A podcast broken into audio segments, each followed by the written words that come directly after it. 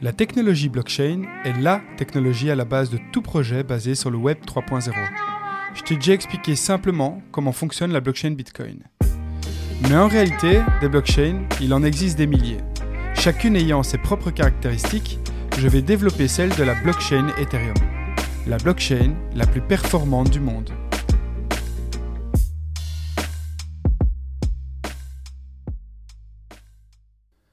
Bienvenue sur le podcast Alan en parle. C'est un podcast dédié à te faire comprendre très simplement le monde de la blockchain et du web 3.0. En gros, si tu n'y connais rien, ce podcast est fait pour toi.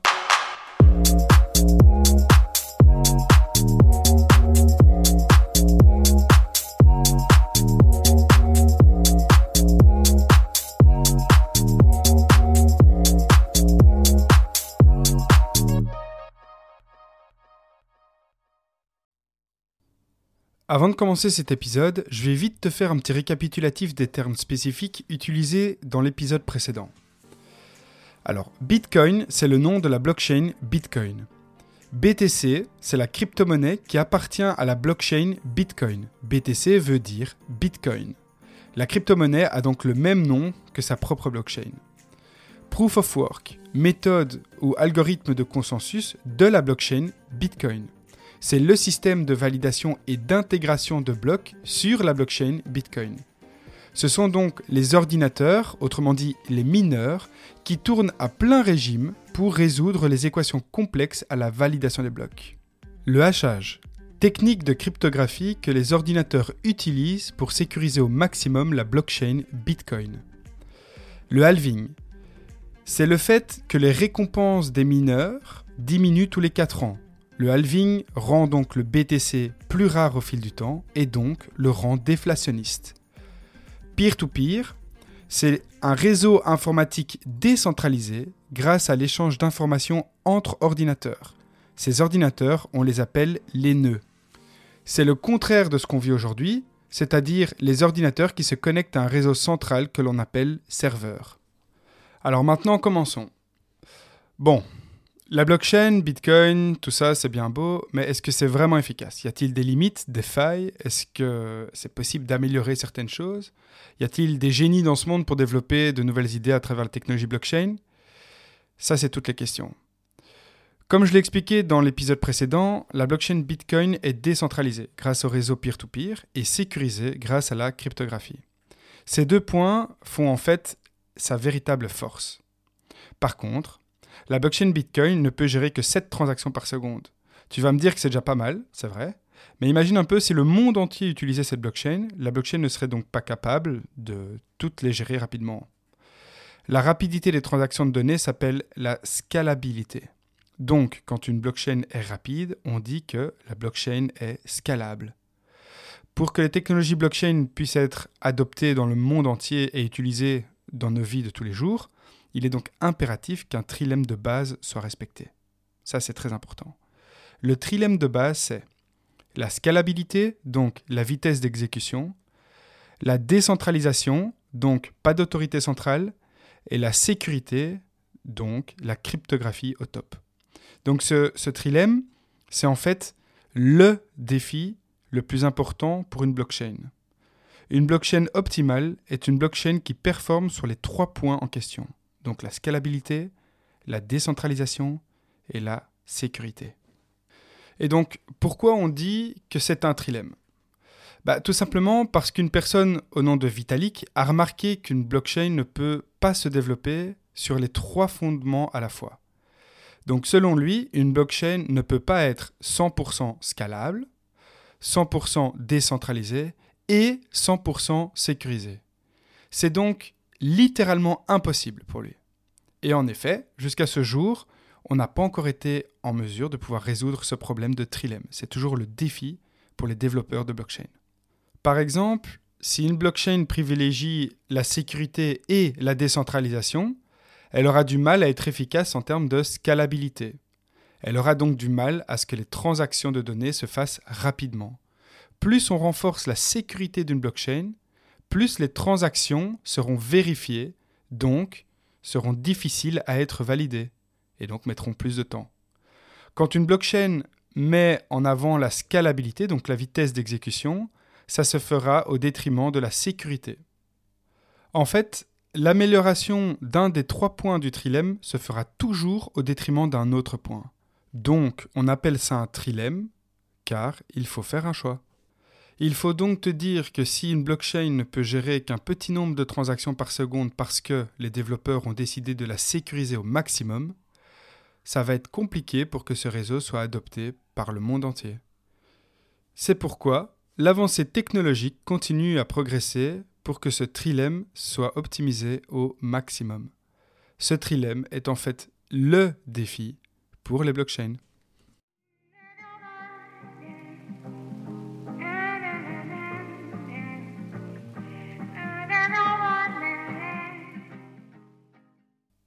Ethereum. C'est quoi? Je t'expliquais que le trilemme a été expliqué donc pour la première fois par une personne au nom de Vitalik. En fait, Vitalik, c'est le cofondateur de la blockchain Ethereum. Oui, Ethereum est donc une blockchain. Vitalik a vite compris ce que la blockchain Bitcoin pouvait apporter, mais il a décidé de faire une blockchain beaucoup plus scalable, donc une blockchain qui traite beaucoup plus de données à la seconde. Dans l'épisode précédent, je t'ai expliqué comment fonctionnait la blockchain Bitcoin et tu as pu remarquer que Bitcoin est donc ultra sécurisé. Par contre, son véritable point faible, c'est la vitesse d'exécution, donc la scalabilité. En fait, sur le réseau Bitcoin, un bloc qui contient plus ou moins 1500 transactions met 10 minutes à être miné. Bah oui, rappelle-toi du consensus Proof of Work, qui nécessite des calculs que seules de grosses machines peuvent résoudre car les calculs sont hyper complexes. Il fallait donc une blockchain beaucoup plus rapide pour qu'elle soit adoptée par le monde entier en fait. Et donc c'est en 2013 que le white paper d'Ethereum a été présenté. Même si Ethereum possède plus que deux particularités différentes et significatives par rapport à Bitcoin, je vais développer les deux différences majeures qui changent tout. Et ces deux différences sont 1. Les smart contracts 2. Le proof of stake. What the fuck? Non, t'inquiète, ça va très très bien se passer. Alors, les smart contracts. La particularité de la blockchain Ethereum, c'est qu'elle possède des smart contracts, autrement dit des contrats intelligents. En fait, tu dois te dire que Ethereum est plus intelligent que la blockchain Bitcoin. Mais donc, qu'est-ce que c'est qu'un smart contract? La blockchain Ethereum a sa propre crypto-monnaie qui s'appelle Ether. Donc, Bitcoin a sa propre crypto-monnaie qui s'appelle Bitcoin. Par contre, Ethereum a déjà une amélioration sur ce point, c'est que sa monnaie ne porte pas le même nom. Ça y ressemble, mais c'est pas la même chose. Ethereum est la blockchain, Ether est la crypto-monnaie. Donc, pour que tu comprennes bien ce qu'est un smart contract, imagine-toi que un Ether, c'est une pièce de monnaie avec un programme dedans. Donc, un Ether, c'est un programme informatique sous forme de pièce, autrement dit une crypto-monnaie. Et dans cette donc dans cette crypto-monnaie, il y a un programme qu'on appelle smart contract. C'est vraiment comme ça que tu dois te représenter le smart contract. Les Ethers sont donc des pièces intelligentes. Ces smart contracts, donc ces programmes dans ces pièces, permettent d'exécuter les transactions avec des conditions. Par exemple, on peut programmer une transaction qui sera exécutée que si une autre transaction a été effectuée, ou bien qu'un actif a atteint un certain prix, et encore plein d'autres choses. En fait, un smart contract permet d'exécuter automatiquement une action lorsque les conditions programmées sont remplies. Mais du coup, qu'est-ce que ça change concrètement? Eh bien, ça change tout. Je vais te donner un exemple pour que ça fasse vraiment sens pour toi. Quand tu veux acheter une maison ou un appartement, tu dois aller voir un notaire. Le notaire, il fait quoi? Ben, Le notaire, lui, c'est l'intermédiaire entre le vendeur de l'appartement et l'acheteur. Il sert à ce que tout se passe bien durant la transaction. Le notaire donc s'occupe d'authentifier les actes, de les conserver et de transférer l'argent du compte de l'acheteur sur le compte du vendeur, en remboursant éventuellement les banques des deux parties, etc. Ah oui, en Belgique, un notaire, ça coûte plus ou moins 12% du prix d'achat de ton appartement ou de ta maison pour les droits d'enregistrement. Autrement dit, si tu achètes un appartement à 300 000 euros, le fait que le notaire enregistre ton appartement sur un livre, ça coûte 36 000 euros. Et le prix de ce service coûte 1% du prix de ton appartement. Donc, toujours dans notre exemple, 3000 euros. Donc, pour l'achat d'un appartement à 300 000 euros en Belgique, on se retrouve avec un montant supplémentaire à devoir payer de plus ou moins 39 000 euros, à quelques exceptions près. Ça, c'est donc le prix à payer lorsque l'on centralise les données vers une institution notariale afin que tout se fait dans les règles de l'art. Le notaire s'occupe de tout ça et ça coûte cher. Je ne suis évidemment pas en train de te dire qu'un notaire, ça sert à rien. Le notaire regarde si tout est en ordre juridiquement avec le bien immobilier en question. Par exemple, il s'assure qu'il n'y ait pas d'infraction urbanistique et que l'acheteur ne se retrouve pas avec des frais inattendus et conséquents après avoir acheté l'appartement. Ça, c'est un exemple. Donc il sert quand même à quelque chose, le notaire. Je ne vais pas commencer à dire que ça ne sert à rien. Maintenant, imaginons qu'il n'existe pas de notaire. Ça n'existe pas. Donc, je souhaite acheter l'appartement à Monsieur Dupont. Monsieur Dupont vend son appartement 300 000 euros et ça m'intéresse de l'acheter. J'ai un portefeuille avec du Bitcoin et Monsieur Dupont aussi. On se met d'accord sur le fait que je vais acheter son appartement en Bitcoin. Comment fait-on? Ben, dans ce cas, il faut clairement qu'on se fasse confiance. Je dis alors à M. Dupont de me donner les clés et en contrepartie, je paye en bitcoin sur son portefeuille. Ou, s'il ne veut pas, il me dira que d'abord je dois payer et ensuite il me donnera les clés. On doit donc, dans cet exemple et pour cette transaction, clairement se faire confiance mutuellement et il suffit que l'un de nous deux soit malhonnête et ça peut avoir de réelles conséquences. Évidemment, cette situation sera la même si je paye en devises euros et toujours sans l'intervention d'un notaire. Mais j'utilise évidemment la monnaie Bitcoin parce que c'est un peu le sujet. Eh bien, les smart contracts, c'est la technologie de la confiance décentralisée. Imaginons maintenant que pour acheter l'appartement, je me mets d'accord avec M. Dupont pour le payer en Ether sur la blockchain Ethereum. M. Dupont est d'accord. Comme la blockchain Ethereum est dotée de smart contracts, on va pouvoir faire en sorte que le smart contract en question fasse office de notaire. On va utiliser le smart contract pour vérifier si les conditions d'un contrat ont bien été remplies, comme par exemple le prix d'achat de l'appartement et la réception de l'acte de propriété nécessaire. Quand toutes les conditions sont remplies, le contrat intelligent peut transférer automatiquement le montant de l'acheteur au vendeur, et donc à ce moment-là, on n'a plus besoin de notaire pour valider la transaction. Il faut savoir que le smart contract en tant que tel est transparent, donc on ne sait pas le camoufler, on ne sait pas le cacher. Il est immuable, donc on ne sait pas le modifier ou le supprimer, et il est vérifiable, donc on sait toujours vérifier sa présence. Et ça, c'est super avantageux notamment contre les risques de fraude et d'erreur. En plus, les smart contracts s'exécutent automatiquement, ce qui coûte considérablement moins cher. Les smart contracts sont donc rapides et efficaces.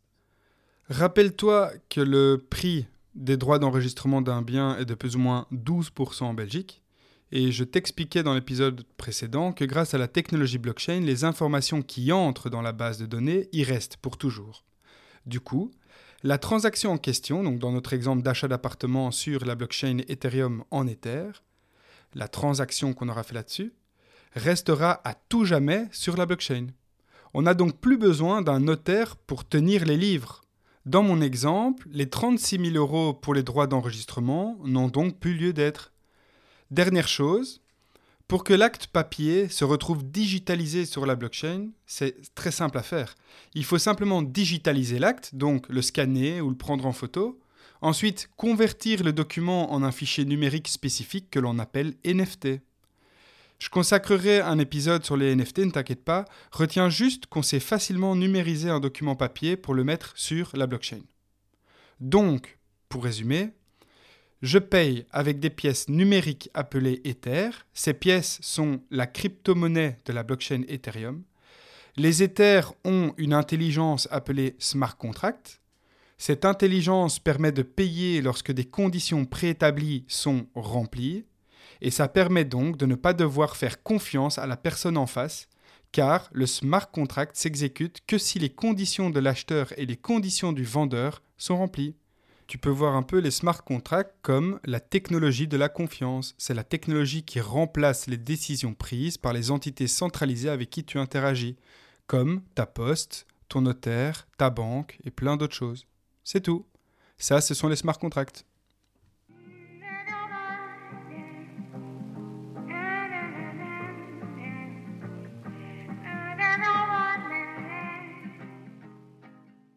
Le deuxième point, c'est le Proof of Stake, POS. Donc nous, on a déjà vu le proof of work du Bitcoin. Donc pour rappel, le proof of work, c'est quoi? Donc c'est la preuve de travail qui sert à ce que les informations qui entrent dans la blockchain soient correctement rajoutées, et ça de manière sécurisée grâce au hachage, donc grâce à la cryptographie. C'est une technique qui sert à résoudre des calculs mathématiques tellement compliqués qu'à ce jour des sociétés investissent dans des grosses machines, donc des gros ordinateurs, pour résoudre ces équations et ainsi sécuriser la blockchain Bitcoin. La blockchain Ethereum, elle, utilise un autre algorithme de consensus que la blockchain Bitcoin. Et cet algorithme de consensus s'appelle Proof of Stake, POS, littéralement traduit la preuve d'enjeu. Alors, qu'est-ce que c'est que la différence entre la validation de bloc Proof of Stake et Proof of Work? Eh bien, c'est assez simple à comprendre. La différence majeure entre le fonctionnement de la blockchain Bitcoin et la blockchain Ethereum, c'est leur approche en matière de production de blocs. Sur la blockchain Bitcoin, ce sont donc, comme on l'a vu, les mineurs qui valident les blocs. Par contre, sur la blockchain Ethereum, ce sont les validateurs. Un validateur ou staker, d'où proof of stake, donc un validateur, est une personne comme toi et moi qui possède des Ethers, donc la monnaie de la blockchain Ethereum. Cette personne donc met ses Ethers dans un coffre, un coffre virtuel bien entendu, et ces Ethers donc vont être bloqués. Le validateur ne pourra donc pas utiliser ces Ethers, donc ces 32 Ethers, tant qu'ils se retrouvent dans ce coffre. Et ces 32 Ethers vont servir de garantie pour valider et créer des blocs de la blockchain Ethereum. Pour être validateur, il faut mettre 32 Ethers en staking, donc il faut mettre 32 Ethers en jeu. Sans rentrer dans les détails, faut que tu saches que la méthode de calcul de blockchain Ethereum est beaucoup moins compliquée que celle de Bitcoin. On est donc sur une méthode de calcul abordable par une personne qui a les compétences intellectuelles adéquates et un bon ordinateur évidemment. Contrairement à Bitcoin qui nécessite donc des ordinateurs ultra performants. Quand tu entends ça, tu peux donc comprendre directement que dans notre trilemme, le point faible d'Ethereum, c'est la sécurité. Et oui, tu as raison, c'est bien son point faible, mais il a aussi de gros points forts. Donc, le validateur va mettre ses Ethers dans un coffre car il doit prouver qu'il possède une certaine quantité de crypto-monnaie et la mettre en garantie. Il met en fait ces 32 Ethers en jeu, en garantie, d'où la preuve d'enjeu. Ensuite, le réseau choisit un validateur au hasard, donc le programme Ethereum choisit au hasard une des personnes qui a mis des Ethers en staking, en jeu. Le validateur qui est choisi au hasard aura donc comme mission de valider la transaction qui entre. Comme il a mis 32 Ethers en garantie, il a tout intérêt à ce que l'information qui entre soit bien intégrée dans la blockchain Ethereum. S'il fait une erreur ou une mauvaise manipulation volontairement ou pas, il sera donc pénalisé sur sa garantie des 32 Ethers. Il va perdre une partie ou la totalité de ces 32 Ethers. Pour que tu puisses bien te représenter la valeur de 32 Ethers, aujourd'hui ça vaut plus ou moins 64 000 euros. Donc tu comprendras qu'avec une somme pareille, le validateur a plutôt intérêt d'être rigoureux et honnête lorsqu'il valide le bloc. Du coup, Ethereum possède beaucoup plus de validateurs que Bitcoin ne possède de mineurs. Le fait que les validateurs pour Ethereum soient beaucoup plus nombreux que les fermes de minage pour Bitcoin, permet en fait au réseau d'être beaucoup plus scalable, donc permet au réseau d'être beaucoup plus rapide pour les validations des blocs. Les transactions se valident donc beaucoup plus vite vu qu'ils sont beaucoup plus nombreux. Les validateurs sont beaucoup plus nombreux que les mineurs car ils ne doivent pas investir dans de très grosses machines capables de résoudre les équations ultra complexes pour valider et intégrer les blocs dans la blockchain. En fait, pour valider un bloc sur Ethereum, il n'y a pas d'équation hyper complexe à résoudre. En plus de cela, la taille des blocs d'Ethereum est beaucoup plus grande que celle de Bitcoin. Bitcoin a une taille de bloc de 1 MO, alors qu'Ethereum a en fait pas de limite de taille. Donc, Ethereum est beaucoup plus scalable que Bitcoin et donc capable de supporter beaucoup plus de transactions à la minute sur son réseau. Dans le monde de la crypto-monnaie, beaucoup pensent qu'il n'y a que le Bitcoin qui peut réellement être vu comme une monnaie. Leur argument sont qu'il faut vraiment un travail physique pour créer du Bitcoin. Donc il faut faire tourner des machines, etc., pour miner le Bitcoin. Pour posséder de l'or, en effet, il faut travailler dur pour que l'or soit extrait de la terre, pour qu'il soit traité surtout, etc., etc. En plus, le Bitcoin devient de plus en plus rare au fil du temps, et c'est comme l'or en fait. La Terre ne possède pas une quantité d'or illimitée. Donc beaucoup disent que le Bitcoin c'est l'or de la crypto-monnaie. Cependant, l'or est un actif physique tangible qu'on peut manipuler et donc qui est plus rassurant pour beaucoup de personnes. Aussi, l'or a une très longue histoire d'utilisation contrairement au Bitcoin. Et de son côté, Ethereum est plus considéré comme une infrastructure. En fait, il s'agit d'une blockchain qui fonctionne uniquement grâce à la preuve d'enjeu, comme je viens de l'expliquer. Toutes les personnes donc qui s'occupent du bon fonctionnement de la blockchain Ethereum ont un enjeu. Soit bien tout valider, soit perdre les Ethers mis en garantie, soit 32 Ethers, donc beaucoup d'argent. Comme pour le Bitcoin, lorsqu'un bloc est validé, les validateurs, donc comme le mineur, reçoit en contrepartie de l'Ether. Il est rémunéré car il travaille au bon fonctionnement de la blockchain, tout simplement. Ils sont donc remerciés, en quelque sorte. On voit donc Ethereum comme une infrastructure car quand on regarde de plus près, on remarque que c'est en fait une organisation décentralisée qui s'occupe d'un seul et même service. Les validateurs ne se connaissent pas, mais ils ont un but commun, faire en sorte de gagner des Ethers et donc de bien s'occuper du bon fonctionnement de la blockchain qui n'appartient à personne. C'est un peu une société décentralisée, donc une société où personne ne se connaît, mais tout le monde suit le même objectif. Tout le monde trouve son compte, toutes les personnes qui sont impliquées dans le projet ont un intérêt commun, c'est que ce projet se porte bien. Donc, je vais maintenant résumer l'épisode. Le BTC adopte le Proof of Work comme méthode de consensus. Il faut donc travailler dur pour créer du Bitcoin. On crée la valeur Bitcoin à travers le travail, comme avec l'or depuis des milliers d'années. Ethereum, lui, adopte le Proof of Stake comme méthode de consensus. Cette méthode incite les personnes à staker, donc à mettre en jeu des Ethers, donc à en acheter et à les mettre en staking. Et en plus de cela, le Proof of Stake invite beaucoup plus de monde à utiliser sa blockchain car Ethereum propose alors une scalabilité très importante. Donc la valeur directe de la crypto-monnaie Ether, c'est son utilisation. Si beaucoup de gens utilisent la blockchain Ethereum, la crypto-monnaie Ether aura de la valeur. C'est comme quand je le disais dans l'épisode 2, si tout le monde se met d'accord que 1 dollar ne vaut rien, ben 1 dollar ne vaudra rien. Et si tout le monde se met d'accord que 1 dollar vaut 1 dollar, ben ce sera le cas. Et c'est pareil pour l'Ether et la blockchain Ethereum. Donc, pour finir, la valeur du BTC, c'est le travail. La valeur de l'Ether, c'est son utilisation. Je vais donc m'arrêter ici. J'espère que tout était assez clair pour toi. Et si tu as besoin, n'hésite surtout pas à réécouter l'épisode et aussi l'épisode précédent. Donc voilà, c'était Alan en parle. Prends soin de toi. Et comme le dit mon fils.